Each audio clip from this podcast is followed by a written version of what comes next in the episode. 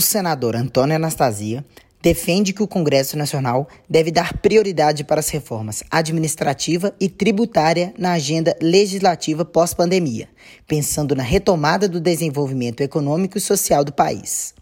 Autor de importantes matérias aprovadas no Senado nesse ano, como a que prevê auxílio financeiro a estados e municípios para diminuição dos efeitos da crise atual, ele propõe que o Congresso enfrente com ainda mais vigor a agenda de reformas para que o Brasil possa voltar a crescer.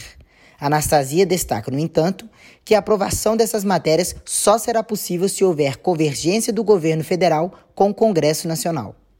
Nós temos a necessidade, e eu acho que os líderes do Congresso têm essa percepção, de fazermos alterações profundas no modelo brasileiro. Essas alterações começaram a ser feitas, começaram a ser feitas no modelo da Previdência, e temas que eram muito sensíveis foram discutidos. Eu acho até que poderiam ter sido votados no governo Temer, mas a situação política do governo Temer, infelizmente, inviabilizou, e também o ano eleitoral 2018, e aquele ambiente muito conflagrado, acabou por inviabilizar algumas outras reformas. Duas delas eu menciono com mais destaque, que é a reforma tributária e a reforma administrativa. Nós precisamos ter uma corrente prevalente, majoritária e equilibrada, com bom senso, como já tivemos no passado, aliás. Para Anastasia, a infraestrutura deve ser a grande aposta do setor produtivo para a retomada do desenvolvimento econômico no Brasil.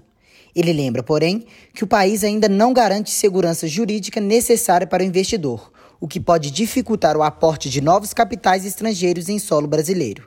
Segundo o senador, a confiança no Brasil pode ser retomada com uma reforma profunda do Estado, o que diminuirá o receio dos grandes investidores. Além disso, será necessária uma administração harmônica, sensata e eficiente, para que os esforços sejam voltados para o que realmente é importante para o país. A infraestrutura, não há dúvida, será a grande aposta da recuperação econômica do Brasil. Agora, infelizmente, que nós temos um passo anterior a isso, que eu disse há pouco dificilmente nós teremos investimentos no Brasil em infraestrutura se nós não tivermos aqui um ambiente simpático a esses investimentos, com segurança jurídica, com administração pública coesa, eficiente, porque a infraestrutura depende necessariamente de marcos reguladores oriundos da administração.